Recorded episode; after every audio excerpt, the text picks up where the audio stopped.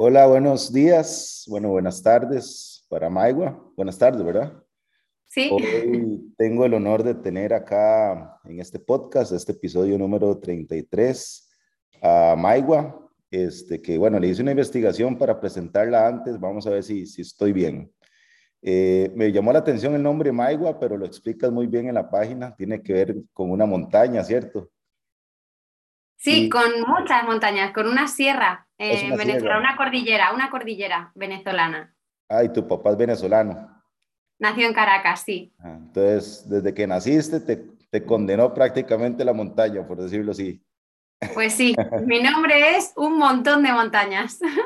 Lindísimo. Y profesionalmente, bueno, estamos escuchando a una de las, para mí, las mejores corredoras de España porque tiene un palmarés impresionante. Ha quedado tercer lugar en, en carrera de sables, en la maratón de sables, ¿verdad? Eh, sí, por equipos. Quedaste tercera en el Volcano Ultramaratón, que esa carrera se dice que es de las más duras del mundo. Ha quedado cuatro veces subcampeona de España en campo traviesa, le llamamos en Costa Rica. Sí. Este, y bueno, si sigo leyendo todo lo que ha ganado, tengo que hacer un episodio más, yo creo. Sí, porque al final soy más vieja que un loro. Entonces yo creo que de tanto intentarlo, ¿verdad? Algo tiene que caer. no, no, no, no creo. Este, bueno, eh, a Maigua tengo rato de quererla entrevistar. Eh, gracias ahí a un par de contactos a, a Sandra Mejía al final. Me ayudó bastante para que pudiera hacer esta entrevista. Y al principio yo tenía un tema a desarrollar con, con Maigua, que era el papel de la mujer en el trail running y todo lo que tuviera que ver con la mujer, porque me parece impresionante el proyecto que tiene de resaltar las cualidades de otras mujeres, de otras mujeres. Pero me di cuenta durante mi investigación que padecías de epilepsia y eso tomó un giro en, mi, en lo que quería hablar con vos porque bueno, eso es un tema tal vez un poco privado, personal mío, nunca lo he dicho en público, eh, siempre me lo he mantenido un poco reservado, pero mi, mi esposa padece de epilepsia también. Entonces, siento, sentí en ese momento algo como un match ahí que me hacía, que me decía, no, tenés que hablar con ella sobre esto porque tal vez es un tema este, importante, ¿verdad? Que mucha gente debería saber, o ahí, puede ser que alguien en este momento que corra le digan, mira, tenés epilepsia y se le venga el mundo encima, ¿verdad? Entonces, eh, muy amablemente Maigua aceptó hablar de este tema, que me confesó nunca haber hablado antes de esto. Voy a ser el primer atrevido que le pregunte estas cosas. Y para entrar en contexto con la epilepsia, 40 eh, de cada 100 mil ticos padecen de epilepsia 57 de cada 10 mil españoles padecen de epilepsia y 50 millones de todo el mundo, 50 millones de personas en el mundo padecen de esta también enfermedad. Entonces, no es algo tampoco eh, nuevo, ¿verdad? Eh, sino que tal vez le hemos, no, hemos sabido cómo abordarlo, tal vez desde, la, desde el punto de vista de amigo, paciente, compañero, esposo, hijo, padre. Eh, y eso es lo que quiero hablar con vos. Pero bueno, perdón la introducción tan grande, pero estoy muy emocionado. Sí, estás contextualizando, yo creo, muy bien. La epilepsia es algo de lo que no se habla y de lo que nunca me han preguntado. Y creo que es un tema muy interesante a la hora de enlazarlo con lo que yo soy, porque es parte de mi vida. Así que, bueno, va a ser una entrevista muy interesante. Eh, lo primero, ¿cómo empezaste a correr? ¿Cuándo empezaste a correr? Pues yo empecé a correr con 10 añitos porque mi papá era profesor de educación física y entonces hizo una carrera en el colegio y yo en aquel momento hacía escalada. Y mi papá me apuntó a esta carrera porque la, hacía él y la gané. Fue la única vez que mi padre no apostó por mí porque mi padre estaba haciendo apuestas con el, el señor que, que, bueno, el policía que estaba allí controlando que todos los niños estuviéramos haciendo las cosas bien y que no pasara nada. Y entonces eh, competíamos los de primero contra los de primero, los de primero A contra los de primero B contra los de primero C. los de segundo contra los de segundo, los de tercero con las de tercero y así, ¿no? Y yo estaba en quinto de primaria. Y mi papá estaba haciendo apuestas de a ver qué niña iba a ganar en esa carrera. Y, el policía apostó por mí, que yo iba con dos coletas, dijo la de las coletas. Y, y, bueno, mi papá dijo que bajo ningún concepto, porque yo era su hija y me conocía y sabía que no iba a ganar. Y esa fue la última vez que mi padre no apostó por mí. ya desde entonces, sí. Suena que tu papá tiene un rol bastante protagónico en tu vida, ¿verdad? Eh, vos también estudiaste educación física, y lo leí. Él estudió educación física, te pone nombre montañas, te lleva competencias, o sea, tiene un rol importante, ¿no? Sí, la verdad es que yo tengo unos padres maravillosos, un padre y una madre maravillosos, eh, y los dos han jugado un rol muy importante, muy determinante en muchas de las cosas que me han pasado, pero sí que es cierto que mi papá eh, en todo lo que tiene que ver con el deporte siempre ha sido como el impulsor. En esta ocasión fue un poco que no se lo esperaba, pero sí, desde los 10 añitos vengo, vengo corriendo pista y campo a través y, el, en el trail me inicié con 19 años a raíz de dejar la élite mm, la élite mm, de pista, que ya estaba un poco harta de, de darle vueltas a la pista. ¿Y cuál fue la primera carrera larga que hiciste? Pues la primera carrera larga, la primera ultra que yo sentí que era larga, que se pasaba de ocho horas, fue la, la ultra de la Neto.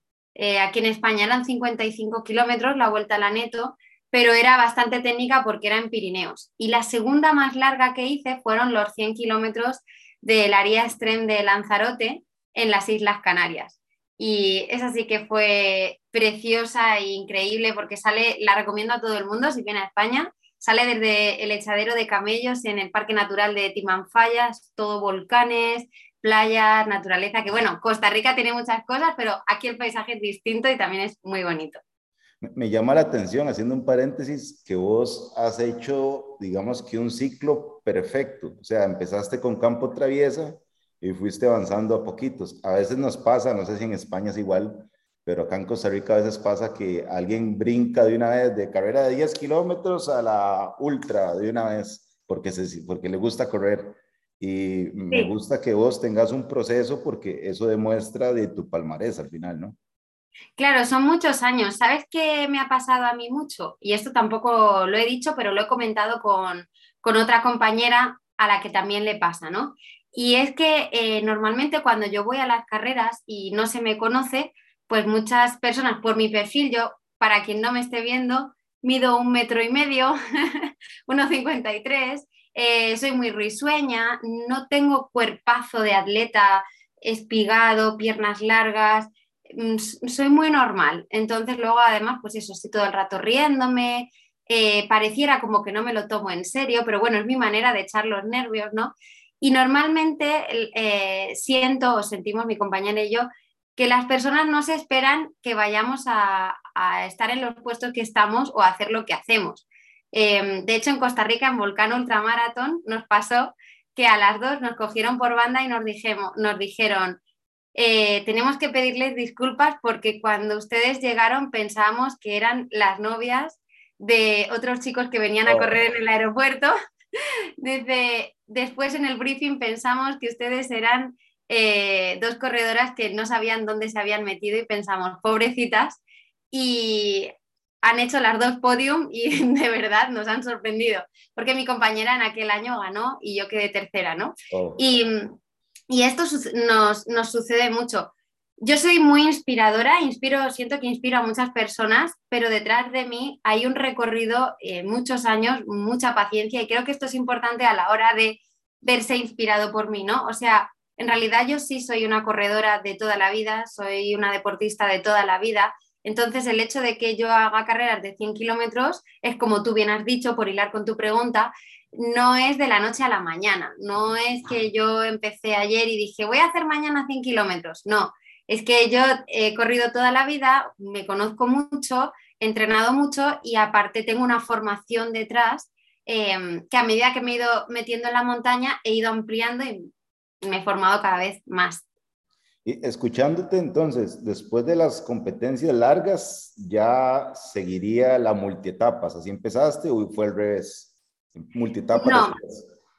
Empecé a hacer, como tú bien has dicho, eh, y me anoté en un sorteo que había en redes sociales de un famoso youtuber que es Valentí San Juan, no sé si lo conocéis, y tuve la buena suerte de que me tocó estar en su equipo en una carrera multietapa. Yo este formato le desconocía, pero me parecía como muy de aventura en aquel momento.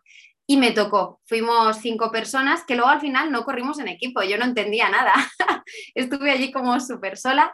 Pero este formato multietapa, que mi primera carrera fue, os voy a contar muy rápidamente, eh, en, en Euráfrica. ¿Vale? Este sorteo que yo gané fue una carrera eh, que se llamaba Euráfrica, que se corre la primera etapa en Gibraltar, que ya sabéis que Gibraltar es el peñón que está al sur de España, pero que pertenece a Inglaterra. Eh, la segunda etapa eran 55 kilómetros en los Alcornocales, en Algeciras, y eso pertenece a España. Y la tercera etapa viajábamos en barco, acampábamos en Marruecos y corríamos en Marruecos un último maratón y allí en, en Chefchaouen, que le dicen la perla azul a ese pueblo porque estaba entero pintado de azul, eh, dormíamos en tiendas y eh, ponían una jaima grande, preciosa, y toda la gente del pueblo venía a comer con nosotros. Y yo pensé, este formato multietapa, esto sí va conmigo, porque yo soy una deportista muy sociable. Entonces, a mí esto de ir a las carreras, hacer la carrera, colgarte la medalla, irte a tu casa, pues como que no, no me terminaba de completar. Y el hecho de estar en comunidad, de acabar la etapa y poder acampar con el resto, intercambiar eh, vivencias, te da para conocer más a las personas. A ello dije, este sí es mi formato, aquí me siento yo como, como en casa.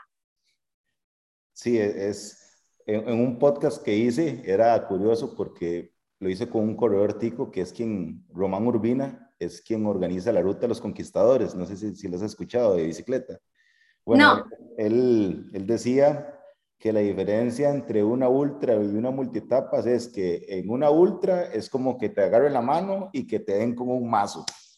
Sí. Y una multietapas es que ponga la mano y te van dando un martillazo por dedo por día. pues sí, más o menos es eso, más o menos es eso. De hecho, es muy sorprendente que a hombres eh, sobre todo me ha pasado con hombres, no tanto con mujeres, porque somos muy poquitas haciendo ultras multietapa cuando, cuando hacemos las ultras largas de 250.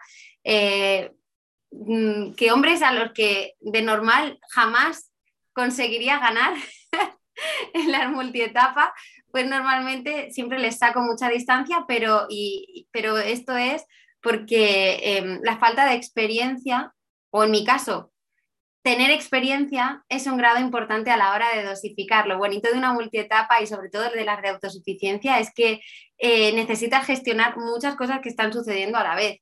Y para mí eso es como poner en práctica todo lo aprendido.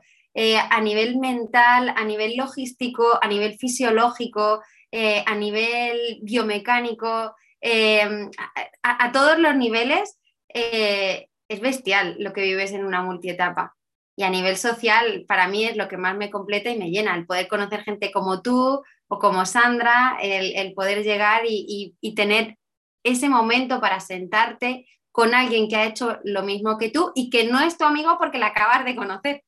Ojo, que normalmente cuando haces una ultra larga os esperáis en meta, si es que te esperan tus amigos, si es que te esperan, os esperáis en meta y, bueno, y, te cuentas algo con tu amigo, pero no con, con más gente de alrededor. Y esto, los, los maratones de sables y estas cosas que hemos hecho multietapa, me, a mí me, es lo que mm, más me han llenado. Aparte que se me da mejor. Cuantos más días pasan, mm, mejor me siento como deportista. O sea, el, primer día es como toma de contacto y el sexto siento que si me pones otros cinco más te voy a aguantar. O sea, me siento como que cada vez estoy mejor. Y ¿Hace, ¿Hace cuánto padeces de epilepsia? Pues mira, la primera crisis que me dio me dio a los 18 años. Tengo ahora mismo 31, pues resta, ¿sabes? Eh, y me dio en, la ducha. No sabíamos qué era. Pensábamos que me había desmayado y ya está. Y al poco tiempo, pues me, me volví a desmayar y entonces esta vez fue más grave porque la gente que estaba a mi alrededor intentaron sacarme la lengua y casi le, le llevo un dedo al chico que lo intentó. Me dejó media lengua fuera, entonces empezó a sangrarme mucho la boca y ya cuando por fin conseguí dejar de convulsionar tenía la boca destrozada de sus uñas al haberme intentado pues todas las encías, me había hecho heridas y entonces ya pensaron que de, de me habían visto, o sea, en un desmayo normalmente pues te caes y te quedas como el cuerpo relajado en el suelo, ¿no? Pero yo había convulsionado y ya les comunicaron que, habían, que había convulsionado y entonces me, pues eso, con 18 años me empezaron ya a hacer pruebas. ¿Y qué tipo de epilepsia es? Pues mira, yo lo, lo he consultado y a mí me han dicho que es epilepsia juvenil. Y como te digo, es lo único joven que, que me queda ya porque me han quitado hasta el carnet del autobús. Así que yo me lo tomo con humor y digo, bueno, pues nada, pues tengo al menos epilepsia juvenil. Pero es un grado, em, mi epilepsia digamos que es un, uno de los grados más suaves que hay, por, porque todo el mundo me entienda. Tampoco es el, el que menos, o sea, el que más suave es de todos pero sí que la tengo controlada. Sí, como, para que la gente entienda, en epilepsia hay varios tipos de epilepsia. Hay, eh, un ejemplo, mi, mi, esposa tiene epilepsia refractoria, entonces es un poco más fuerte, o sea, son convulsiones más fuertes y un poco más seguidas. Actualmente está bajo un tiempo de milagro ahí que lleva meses que no le da, pero sí hubo momentos en que le daban cinco al día, siete al día y era bastante duro, ¿verdad? Pero sí, hay, hay tipos de epilepsia. Lo que sí no cambia, eh, porque lo he leído eh, como compañero interesado, es la toma de medicamentos. Y ahí va mi, mi, otra pregunta. ¿Cuántos medicamentos tomas por día y durante cuánto has tomado medicamentos? Pues llevo desde los 18 años que me diagnosticaron ese año que no sé si me lo vas a preguntar después o no, el cómo fue cuando me lo detectaron, qué sentí, porque creo que es interesante, importante. Eh, pero bueno, te contesto primero a esto. Los medicamentos que yo tomo son tres pastillas diarias de levetiracetam 500 desde los 18 años. Todo esto para tenerme controlada una enfermedad que ya en repetidas ocasiones cuando se me olvida, directamente me desmayo y empiezo a convulsionar. Y en mi caso, por eso decía que no es de las más suaves, normalmente me tienen que hospitalizar. una noche me, paso en observación porque eh, las convulsiones son muy, muy, muy fuertes. Entonces no, puedes pasar un día sin tomar una pastilla. No, no. Si se me olvidan, eh, no. Y el, el, timing también de la pastilla, o sea, el día, el momento en que te la tomas, ¿crees que es importante o es simplemente tener la dosis en el cuerpo? Sí, sí es importante. Eh, yo me lo tomo dos antes de acostar y una a la mañana. Okay. Las más importantes son las dos de antes de dormir. Eh, me pasa en muchas circunstancias, porque las tomo porque dan sueño. Entonces, por eso tomo dos antes de acostar, aunque deberían ser una por la mañana, una a la hora de comer y dos por la noche. Pero bueno, como así me, lo tenemos controlado, pues la cuestión es que muchas veces me ha pasado que a lo mejor pues voy al cine con una persona o alguien me, está hablando, imagínate en, una de estas carreras que alguien se viene cerca de tu saco de dormir y te empieza a contar su vida. Y yo dan tanto sueño que al tomarlas como a la hora ya estoy en otro planeta durmiendo y bueno, eh, también tienen muchos efectos adversos que seguro sabes, eh, pero bueno, si quieres hablamos luego de eso. Sí, y, y cómo tenías 18 años, ya tenías, de, obviamente, conciencia, ¿verdad? Una buena, una gran conciencia y ya corrías. Eh, ¿Cómo recibes esa noticia? O sea, te dicen, mira, no fue un desmayo, padeces de epilepsia, a partir de ahora tenés que vivir medicada. Sí, pues yo mm, en aquel momento mi madre todavía vivía, entonces me llamó por teléfono y yo estaba en la universidad y recuerdo que me dijo, cariño, no tienes ningún tumor, porque para nosotras, nosotras pensábamos que yo podía tener un tumor cerebral y que me iban a tener que operar y así, y eso era lo único que barajábamos en nuestra mente. Eso o que, o que no tuviera nada. Entonces me agarré a la pared y recuerdo que me dijo, pero tienes una enfermedad que parece ser que va a ser crónica o que vas a tener durante muchos años. Y entonces me agarré a la pared y recuerdo que las piernas no me sujetaron, porque claro, te dicen, tienes epilepsia, y en ese momento tú no sabes ni lo que es la epilepsia. Me dijo, estate tranquila y cuando vengas a casa te lo explico bien. Mi madre es, y era, era y es un ser eh, maravilloso, como tú, una gran acompañante. Me, para esto es muy importante también tener cerca personas que te comprendan.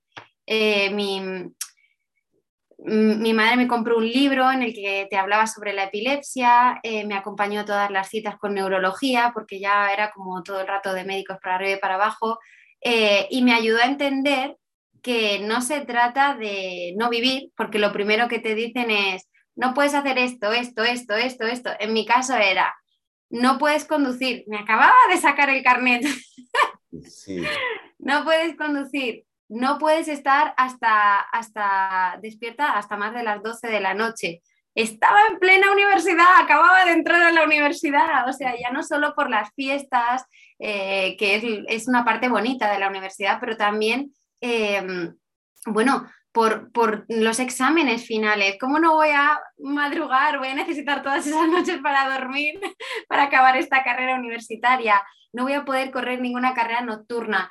Eh, no puedes entrar en túneles, no puedes, ya sabes, en los túneles de los coches, las luces, no puedes ir a una discoteca por las luces, no puedes ir a lugares donde haya mucho ruido y ese ruido sobreestimule tu cerebro. Digo, vale, no puedo ir a un concierto no puedo ir a una discoteca, no puedo hacer nada divertido, no podía eh, exponer mi cerebro a un parque de atracciones o, a un espectáculo de, luces hermosos, o sea, no, no podía hacer una montaña mm, porque no podía salir a ver amanecer arriba, porque no podía desde la madrugada, ¿sabes?, empezar a andar. Mm. Y era como, no puedes, no puedes, no puedes, no puedes, y yo me eh, sentía como que eran demasiados impedimentos.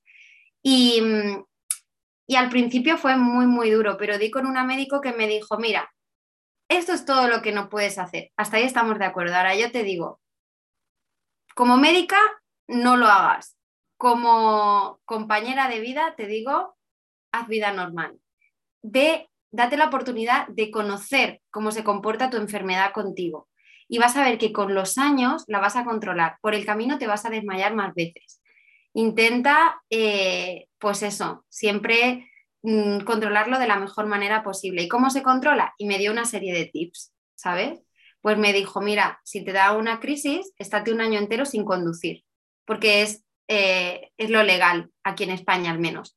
Entonces yo, si me daba una crisis, un año entero sin conducir y luego ya volvía con mi cochito a ser una persona normal Y así he estado, pues he estado tres años seguidos sin que me diera ninguno, luego cuatro años, luego dos años y así. Y eh, empecé a, jugar con las horas. Decía, bueno, no es hasta las 12, quizás es duerme todo el día para poder correr por la noche si quieres hacer algo nocturno. Quizás eh, no puedo estar en primera fila de un concierto, pero vamos a probar a estar al final del todo lejos y escuchar la música y vamos a ver quién es mi amiga de verdad, quién se viene conmigo al concierto a estar la última del todo para que no me afecten las luces. Eh, al final te das cuenta también quién está ahí, quién no. Yo me sorprendí de que tenía un entorno cercano más eh, que me valoraban más de lo que yo imaginaba siquiera, ¿no? Porque con 18, 19 años todavía tienes mente de adolescente. Y lo más normal es que quieras estar en la fiesta hasta las tantas, ¿no? Mis amigas siempre se querían venir conmigo. Igual también yo eh, soy la que más juega da. me, pongas donde me pongas, soy una tía divertida. Entonces, bueno, pues también se reían mucho conmigo. Y al final es esto, yo, para las personas que nos estén escuchando, eh, siento que hay un rayo de esperanza en, en, cuanto a que tienes que tener paciencia, pero que puedes ir controlando poco a poco esta enfermedad. Al principio, supongo, bueno, lo estás contando muy rápido, eh, pero tuvo que ser emocionalmente fuerte, ¿verdad? O sea, que te digan a los 18 años esa lista de cosas que me dijiste que no te pueden hacer. O sea, eh, yo, yo me imagino, yo recibiendo esa noticia, posiblemente me hubiera deprimido un poco y sí, me hubiera encerrado posiblemente y bueno, vos, lo sacaste bien o, o sí hubo un momento oscuro ahí de, fue duro, Ariel, porque además en ese libro y en, el prospecto de mis pastillas ponía todo lo que me iba a suceder por tomar estas a largo tantas pastillas a largo plazo. Podía tener eh, los típicos problemas mm, renales, eh, fallos orgánicos, pero sobre todo era lo más importante lo, lo que le podía dar a mi cerebro, con y sin pastillas. Es decir, eh, el no tener pastillas podía hacer que yo pudiera tener hasta muerte cerebral en el peor de los casos, eh, y porque claro, mueren muchas neuronas y cada vez que una neurona muere no se recupera, no se regenera, es un tejido, eh, no un tejido, una neurona es una neurona. Digamos que es algo que no, que no vuelve a nacer. Tú, tienes, tú naces con una serie de un número de neuronas y entonces a medida que vas creciendo eh, cada vez son más, más, más, y cuando ya se para el crecimiento, ahí empiezan a haber cada vez menos neuronas. Por eso eh, las personas que beben mucho alcohol y dañan sus neuronas, em, hay un punto de no retorno, porque no pueden regresar a, volver a tener la cabeza como antes, a funcionar. Y lo mismo em, con el tema de, de, las pastillas, lo que, me, lo que me sucedía también era que em, pues que iba a tener problemas de memoria, eh, fallos de atención, eh, de, no recordar mm, si había tenido o no una conversación, eh, de no poder retener bien la información. así que bueno, yo uso muchas reglas mnemotécnicas, la agenda, mm, siempre que converso con mi entorno, hay personas que no me, que no me creen, ¿sabes? Pero siempre con mi entorno les tengo dicho pues que me tengan paciencia, que muchas veces de verdad eh, no, es, no es que quiera no recordar, es que muchas veces realmente no recuerdo que, hemos tenido esta conversación o que ya me lo has dicho. Me pasa mucho con, la pareja, ¿sabes? No es que, y de verdad realmente no recuerdo que hemos tenido esta conversación, necesito que me lo vuelvas a repetir, necesito anotármelo todo, pero claro, anotármelo y mirar las notas, o sea, imagínate, es una locura. Pero, pero sí, fue, fue muy, muy duro. Con 18 años estás muy blandita, no sabes ni qué quieres en la vida, ni qué esperar de la vida. Y, cuando te dicen tantas cosas negativas es difícil mm, gestionarlo. Pero siempre hay gente buena alrededor que te ayuda. Y, y en efectos secundarios, porque aquí veo, digamos, algo de gran valor tuyo. A veces uno está enfermo, tiene una gripe fuerte y le mandan un antibiótico por siete días, diez días, y uno se toma ese antibiótico y uno se siente como la mierda, ¿verdad? Se siente pésimo. Siete días tomando un medicamento. Vos tenés desde los 18 años tomando pastillas y uno en esos siete días después para volver a correr, voy a ir despacito porque no me siento bien. Me imagino que tener una carga química tan grande en el cuerpo algo secundario tiene que hacer y algo tenés que hacer vos para sobrepasarlo, ¿no? Sí, yo nunca me he vuelto a sentir tan fuerte a nivel fisiológico corriendo como cuando tenía 18. Es verdad que tener 18 siempre es mejor que tener 30, pero nunca me he vuelto a sentir tan fuerte físicamente, pero sobre todo donde yo lo he notado es a nivel mental. Eh, lo he notado en, el, en, el, sueño que tengo constantemente y la falta de memoria. O sea, es muy hardcore mm, que a veces me dicen, ¿no te acuerdas que estuvimos en tal sitio haciendo tal cosa? Y yo, eh, no sé ni cómo te llamas. o sea, no sé, tengo lagunas mentales muy fuertes de no acordarme realmente de qué he hecho. Y al principio usaba un diario y apuntaba, pero no puedes apuntarlo todo. Y ya, y ya me cansé porque era casi una obligación y decía, ¿Por qué tengo que estar justificándome todo el tiempo de que no me acuerdo de una cosa? Jope, si no me acuerdo, no me acuerdo. Y quien me quiera creer, ok. Y quien no me quiera creer, pues que se enfade y se le pase. Y ya está, ¿sabes? Eh, yo lo he notado ahí. Bueno, un honor para mí porque no te hice recordatorio. Hace una semana que hablamos y estabas a las 10 ahí en punto. ¿eh? Buena memoria, buena memoria. No, mía, me ha saltado la notificación porque también tengo las notificaciones. ¿Hay algún factor, ya obviamente con 30 años te vas conociendo, ¿verdad? ¿Hay algún factor que vos decís, No, eso no, eso me va a desencadenar algún, algún susto, como le dice mi hija. Em, solo el no tomar las pastillas. Yo ya sé y tengo comprobado que sobre todo cuando estoy menstruando o cuando, em, o cuando no he tomado alguna de mis pastillas, me voy, como diríais vosotros, al carajo. Mm.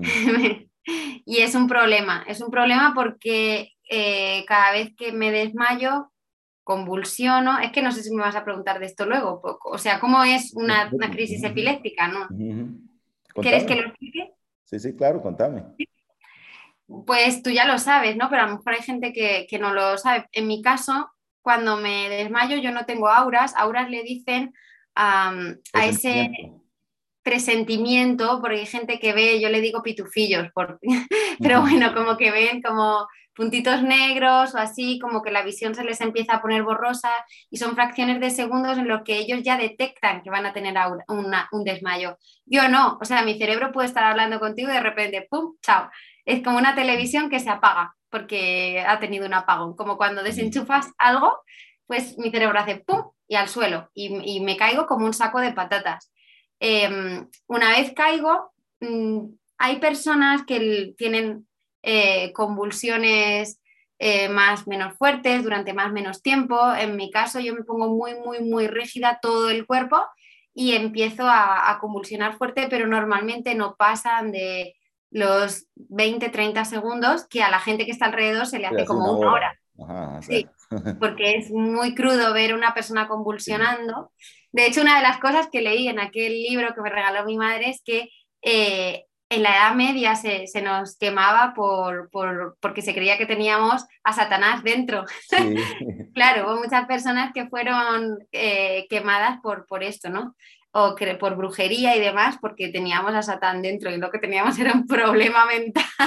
no, es broma. Teníamos ahí el cerebro patas arriba.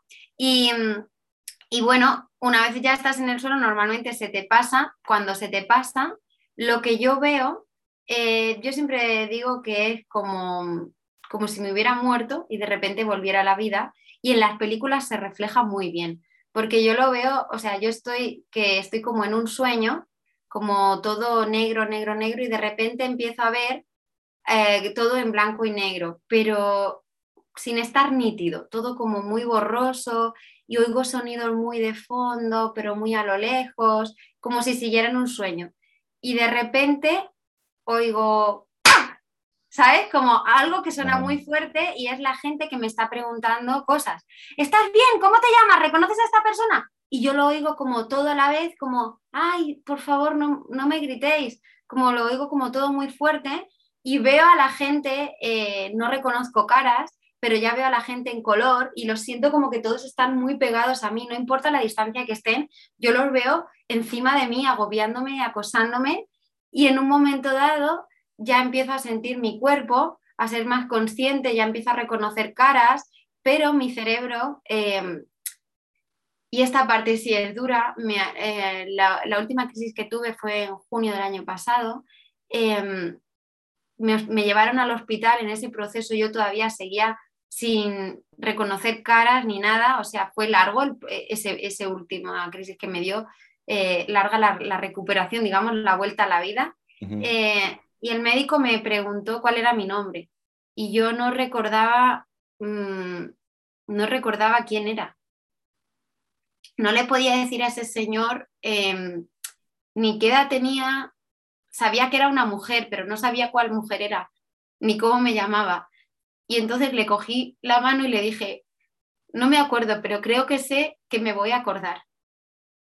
Y esto sí es duro porque yo oigo a veces a la gente que se emborracha y te dice, yo no me acuerdo de lo que hice ayer, ¿no? Ariel, y, digo, es mentira, tú no sabes lo que es una amnesia. Una, amnesia real duele, es muy confusa. Eh, no puedes hablar así de la amnesia porque no has tenido nunca amnesia. Tú lo que no quieres es recordar porque te emborrachaste y hiciste lo que, lo que realmente querías hacer, pero te da vergüenza pero una amnesia realmente es algo a lo que hay que tenerle mucho respeto porque es algo muy doloroso y muy confuso. Y cuando ya se me pasó y me acordé de, cómo me llamaba, eh, recuerdo ver a mi pareja, eh, que bueno, ya no somos pareja, pero mm, para mí sigue siendo algo muy importante en mi vida porque me ha apoyado mucho y recuerdo perfectamente que, que el verle me hizo recordar muchas más cosas a la vez, ¿sabes? Como eh, tener más presencia. Y ya a nivel físico, una vez te has recuperado, ya empiezas a vomitar, porque claro, han sido, mm, no es que te tense todo el cuerpo, sino que, porque claro, cuando hablamos de músculo siempre pensamos en la musculatura voluntaria, pero la musculatura involuntaria, los, los órganos sufren muchísimo, ¿verdad? Los intestinos, el estómago, eh, todo, y entonces empiezas a vomitar hasta lo que no tienes. Y hay gente que se le relaja el esfínter, que echan espuma por la boca, yo no. En mi caso nunca me he meado encima y nunca he tenido que echar espuma ni, ni babas ni nada, pero sí que luego he, vomitado bastante y, y, he necesitado pues medio día de sueño para recuperarme y que me pusieran mi medicación en vena directamente. Al final es lo que te decía, es suave, eh, pero el día que me da es fuerte, es muy fuerte y me pueden llegar hasta dar hasta dos crisis seguidas, ¿sabes? O sea, me levanto, creo que estoy recuperada, ¡pum!, me desconecto otra vez. Y las veces que me han dado, que han sido dos ocasiones que me han dado dos crisis seguidas, han sido terribles. De hecho, mi padre una vez me dijo, la siguiente vez te voy a tener que venir a buscar al tanatorio. Y, y eso sí fue muy duro, porque en aquel momento mi padre, que siempre me ha comprendido, siento que no me comprendió. Fue mi culpa porque yo no había tomado las pastillas, se me habían olvidado. Pero, Ariel, imagínate, desde los 18 años hasta los 31, ¿a quién no se le olvida algo una vez? ¿Entiendes? Pero a mí no se me pueden olvidar. De hecho, en competición nunca me, nunca me han dado, porque es cuando más me cuido. Y no, obviamente después de ese episodio de amnesia, supongo que queda un poco de, de miedo ahí dentro, ¿verdad? De qué pasará la próxima, este, si me voy a volver igual con amnesia, si, porque eso te lo digo porque una vez hablé con, yo tengo un amigo que es epiléptico también, desde que, o sea, he vivido alrededor de gente que padece la enfermedad, entonces aceptar a mi esposa con eso fue relativamente eh, sencillo. Y he hablado con mucha gente que lo tiene porque siempre ando buscando la forma de ver cómo puedo hacer la calidad de, de mi esposa de un poquito mejor. Pero una vez me llamó la atención con alguien, alguien, alguien que hablé, no, no voy a decir nombres, pero me dijo que su, su peor miedo a tener epilepsia era despertar y no recordar a, eh, a sus hijos. Sí. Y eso pucha, yo me acuerdo y siento nudo en la garganta porque, sea, poniéndose en, sus zapatos, eh, eh, qué, impresión, ¿no? O sea, despertarse y ver a un hijo a la par de uno y no poder saber quién es, eh, supongo que, o sea, me identifico con lo que estás diciendo, me, me llega. Sí, el mío personal es, em, vamos, te soy totalmente sincera, hacer daño a otras personas. tipo, sí, claro, ya conduzco, entonces ir conduciendo y chocarme con alguien y no ser yo la que muera. Prefiero morir yo. Pero es que si no, no vivo, ¿entiendes? Entonces, eh, soy muy consciente, me tomo mis pastillas, duermo mis horas, me cuido muchísimo la alimentación, eh, hago todo lo que puedo, no voy desde hace años a discotecas, eh, o sea, no, no, intento hacer las cosas lo mejor posible pero mi mayor miedo es o estar en cualquier sitio y caerme, agarrar algo y tirarlo encima de, cualquier persona o no sé, ¿sabes? Hacer daño a otra persona con, lo que me pasa o que mi familia sufra por lo que me pasa, ¿sabes? Yo tengo años de seguirte, tu carrera en, en redes y a ver, no es porque estemos acá frente a frente, pero siempre a mí me, transmite felicidad tus videos, irradias eh, felicidad. De hecho, es, bonito hablar con vos. Eh, se pasa rapidísimo el tiempo. ¿Cuál es el secreto para mantenerse motivado? Bueno, eh, ¿sabes qué pasa? Que ya al margen de esto, para empezar, es, eh, es, algo, correr es algo que a mí me hace sentir viva, es algo que me gusta. No es que necesite una motivación para irme a correr o para hacer... Hay gente que te, que te dice, ¿no? Que te dice, Maigua, ¿qué puedo hacer para motivarme? Pues es como si me preguntas qué tienes que hacer para que te motive tener sexo con tu novio. Pues te diré, deja ese novio y búscate otro, ¿sabes? O sea, no es que tengas que motivarte para hacer cosas que no te gustan, siento, ¿no? Que la motivación está como muy sobrevalorada. Es que te tienes que sentar a preguntarte si esto realmente te gusta. A lo mejor hay otra cosa que te gusta más. El deporte es maravilloso, eh, tal, pero a lo mejor mm, hay otros deportes que te motivan más y que te apetecen más. Incluso puedes ir cambiando de deportes. No tienes por qué correr, porque yo corra, ¿entiendes? A mí me gusta correr. Yo disfruto corriendo. Se me da bien, me encanta. No necesito una motivación. De hecho, es una de las cosas que me ha llevado a, quedarme también sola, que es muy difícil porque estoy todo el tiempo fuera. Entonces, eh, bueno, yo tengo la motivación innata de hacer lo que, lo que me gusta, ¿sabes? ¿Y crees que correr es una forma de tu cuerpo de controlar un poco la enfermedad? Pues es que te diría que sí, pero te mentiría, porque, claro, correr es sano, lo que hago yo no lo es. Sí. Entonces, sos profe, se me olvida, sos profe de educación física. Claro, entonces digamos eh, que yo mm, pues no lo tengo muy claro, o sea, es exponerme, de hecho. Pero bueno, lo que hacemos, mi neurólogo y yo, es que cuando hago estas cosas tan expuestas, me aumento la dosis y me tomo una pastilla más. Y aparte, no, eh, no me sucede nada porque es cuando más te preocupas, eh, es, cuando, es cuando más me preocupo, en las carreras, en los entrenamientos fuertes, cuando mejor comes, tal, ahí estoy perfecta. Cuando me despreocupo porque estoy de vacaciones, porque estoy más tranquila, es ahí cuando me dan. Porque ahí es cuando menos pendiente de la medicación estoy, ¿sabes? Sí, no, no, sé si conocías la historia de una corredora norteamericana que se llama Diane Van Deren. No. Te lo va a mandar ahí la, el YouTube. Ella era una corredora que padecía de epilepsia, pero tenía, a diferencia del caso tuyo, a ella le daba en carrera. Entonces ella iba corriendo, le daba la convulsión y cuando despertaba, si no había alguien en una etapa, vos sabes que en una etapa, una carrera de 100 kilómetros puede pasar una hora que no viene nadie atrás, ¿verdad? Claro. Entonces ella despertaba y estaba siempre obviamente quedaba un poco, no sabía dónde estaba y en una carrera, ¿verdad? En un bosque, en una montaña, ¿verdad? Entonces ella después encontró forma sola de cómo poder ubicarse donde estaba, etcétera, pero ella eh, actualmente, si no me equivoco, fue operada y ahora está mejor, pero lo vacilón es que cuando ella despertaba era como un nuevo amanecer, no sabía que estaba corriendo, entonces nunca se cansaba porque seguía dándole y su cerebro estaba Claro. Eh, ajá. Yo te tenía una pregunta sobre si te había pasado corriendo, pero hace un ratito me dijiste que, que no.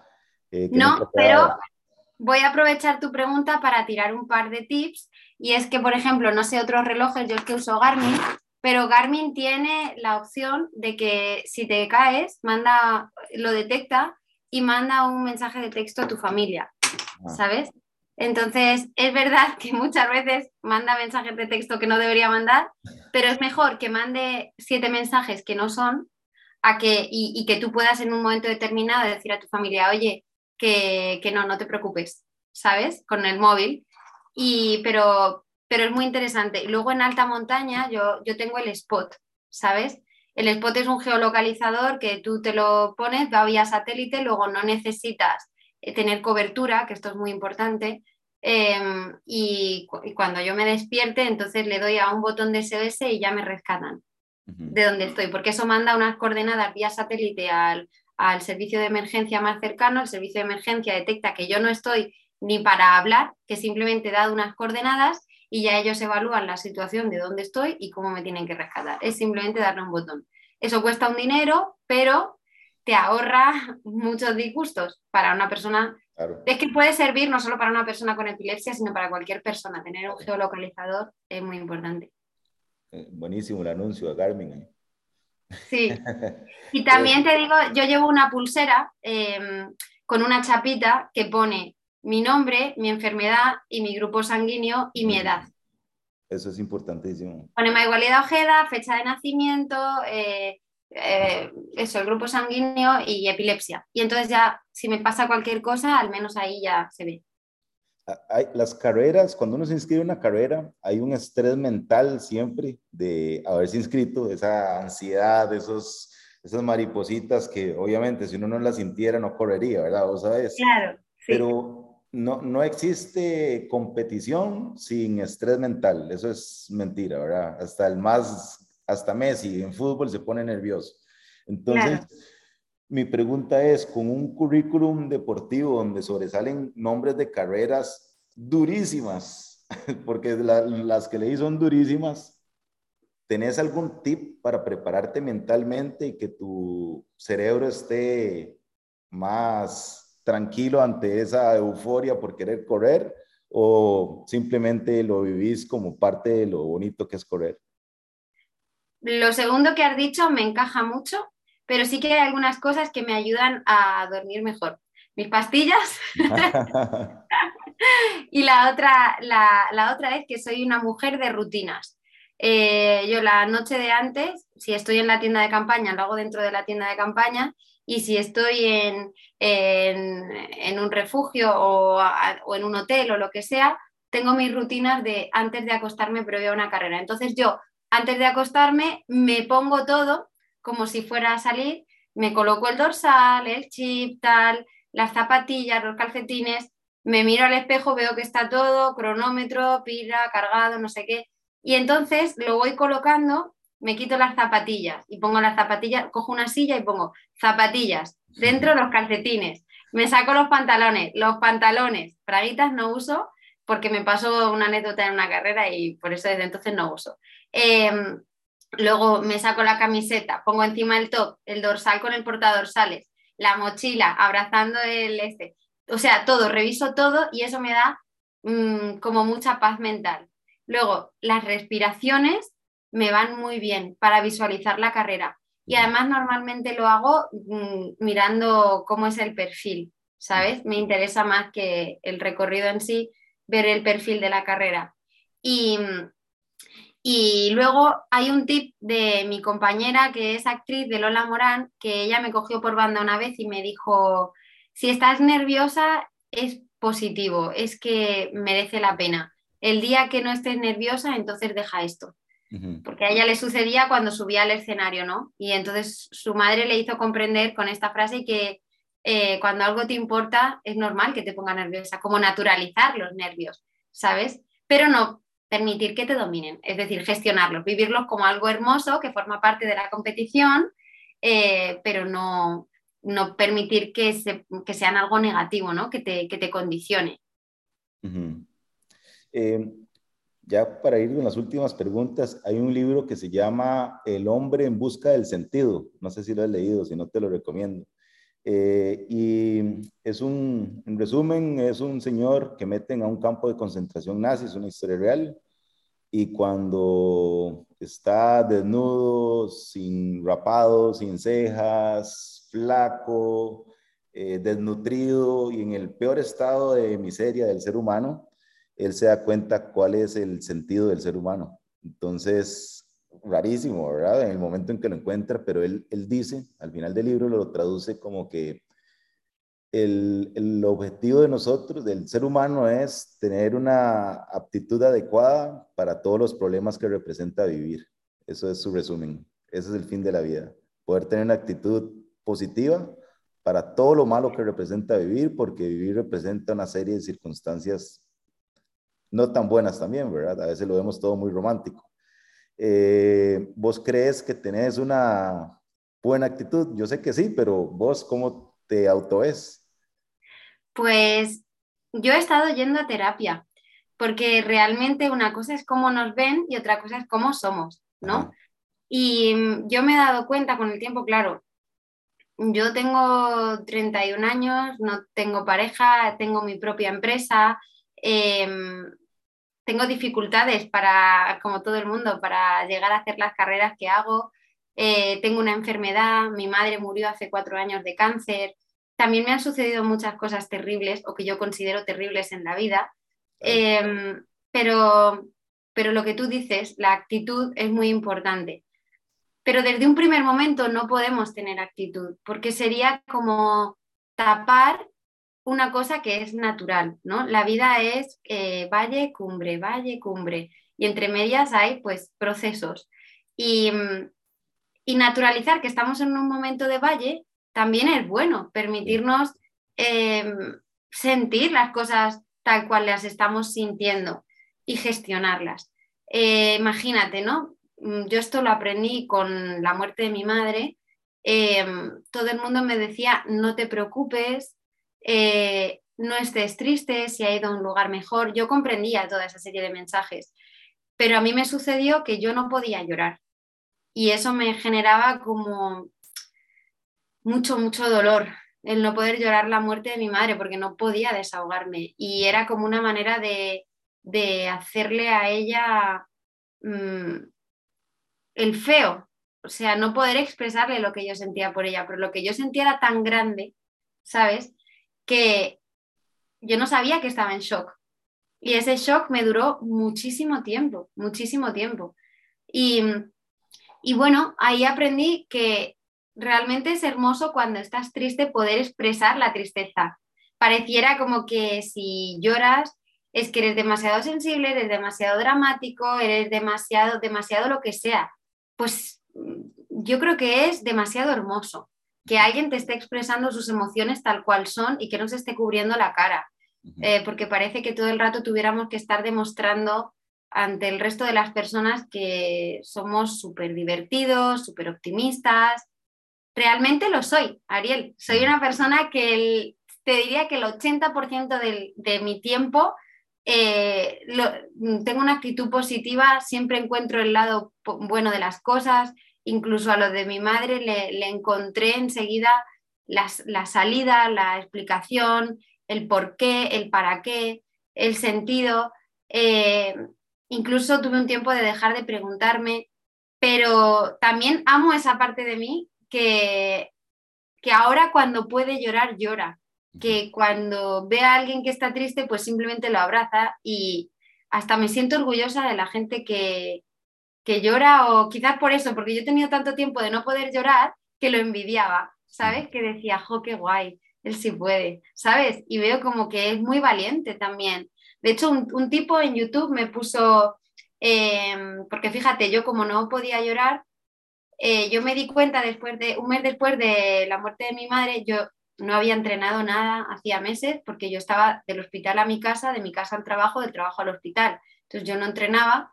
Me apunté a una ultra transvulcania y eran 74 kilómetros que los 50 primeros eran cuesta arriba, ¿sabes? Y luego de ahí era una bajada fortísima hasta Tazacorte en 20 kilómetros y otra vez eh, una subida de 500 positivos hasta los llanos de Aridane. Era una carrera muy dura Transvulcania. Si no recuerdo más, estuvo dentro de las Golden Trail Series o, no recuerdo. Sí, ¿verdad? está todavía. Era muy dura esa carrera. Sí, en la isla de La Palma. Pues esa fue la primera carrera que yo hice después de la muerte de mi madre. Y te puedo decir, esto no se debe hacer eh, pero yo fui a hacerla sin haber entrenado nada, absolutamente nada, sin haberme calzado unas deportivas, pero porque yo no tenía fuerzas en las manos ni para ponerme unas deportivas. Y cuando completé esta carrera, em, había sido tan dura que logré llorar. Me acuerdo. ¿Verdad? Sí. Y lloré mucho. Y entonces sentí como que el pecho como que se abría, se liberaba. Yo estaba físicamente muy mal. Recuerdo que ha sido de las carreras que peor físicamente me he encontrado, a pesar de que no se dio mal, pero físicamente sí me encontraba mal, porque claro, yo no había entrenado nada. Y encontré que podía como llorar gracias a esto. Y hubo un tipo en YouTube, eh, porque yo empecé a hacerme como apuntarme a las carreras más fuertes para hacerme daño, ¿sabes? Para llegar a ese punto de, dolor en el que yo consiguiera sacar esa, había conseguido llorar haciéndome un poco de daño, pues voy a hacerme más daño, a ver si así logro llorar. Era una vía absurda, pero era la única que yo encontré. Eh, tenía 26 años en aquel momento. Y, mm, bueno, mm, lo que sucedió es que este tipo me puso, a finales de diciembre de ese año, me puso un comentario, me puso, eh, ¿qué pasa, Mona? ¿Te pagan por llorar? Y, y fue muy duro ver ese comentario, pero también fue muy real el ver que había llorado más de lo que yo creía. que había logrado llorar más de lo que yo pensaba y que, y que, bueno, que quizá había llegado el momento de pasar página y de hacer las carreras para mí, no para mi madre, para disfrutar, para ya así sentir y que no hacía falta llorar tanto en meta, que ya habíamos llorado mucho, ¿sabes? Gracias a las carreras. No digo con esto que nadie se tenga que hacer daño, o sea, jamás. Simplemente cuento lo que a mí me pasó. ¿Cómo querés ser recordada? Pues como una mujer que haya dejado huella y que haya ayudado a muchas otras mujeres a vivir en un mundo más justo, en el que obtengan el reconocimiento que merecen, en el que realmente se las vean como son, ni más ni menos, simplemente como yo las, las veo y como yo observo a las mujeres.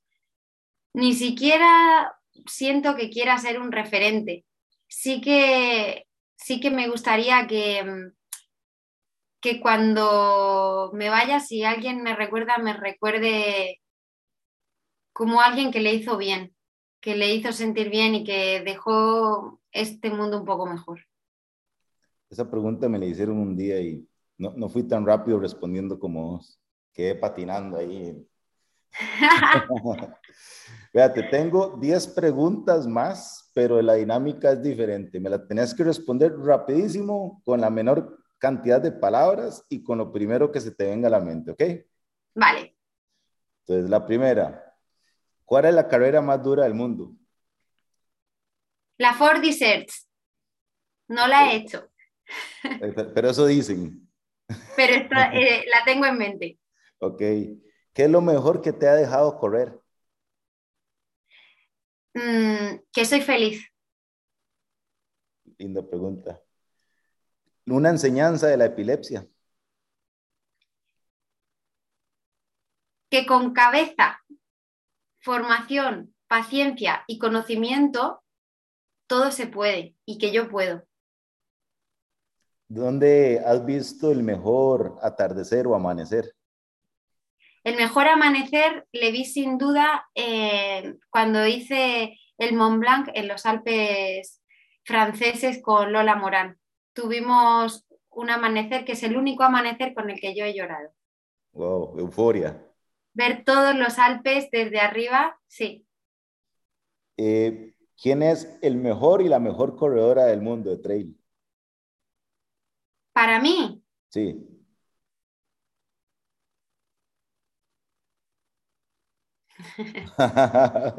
Mira, para mí soy yo. ¿Sabes por qué? Porque me ha costado mucho tiempo quererme y valorarme. Así que ahora mismo mi, referente y la persona que, más valoro por todo lo que sé que hay detrás soy yo.